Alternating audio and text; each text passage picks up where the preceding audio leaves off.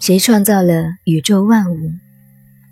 事实上，照我们易经的观点，这个宇宙万物既不是上帝造的，也不是菩萨变的，是什么呢？精气为物。什么是精？不是人体荷尔蒙的那个精啊，这个物也不是我们所看到的物质的物。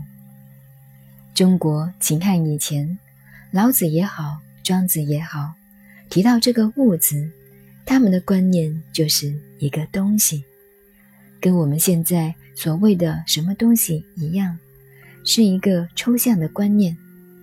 精气为物，构成一个东西；游魂为变，游魂也是个东西，不过与精气是两层，精气是固体的。游魂已经不是固体的，而到了物理的状态。游魂为变，起了变化。鬼是什么呢？是实体的，向下走的。游魂像是冒出来的烟，是向上走的，就是游魂。什么是精气呢？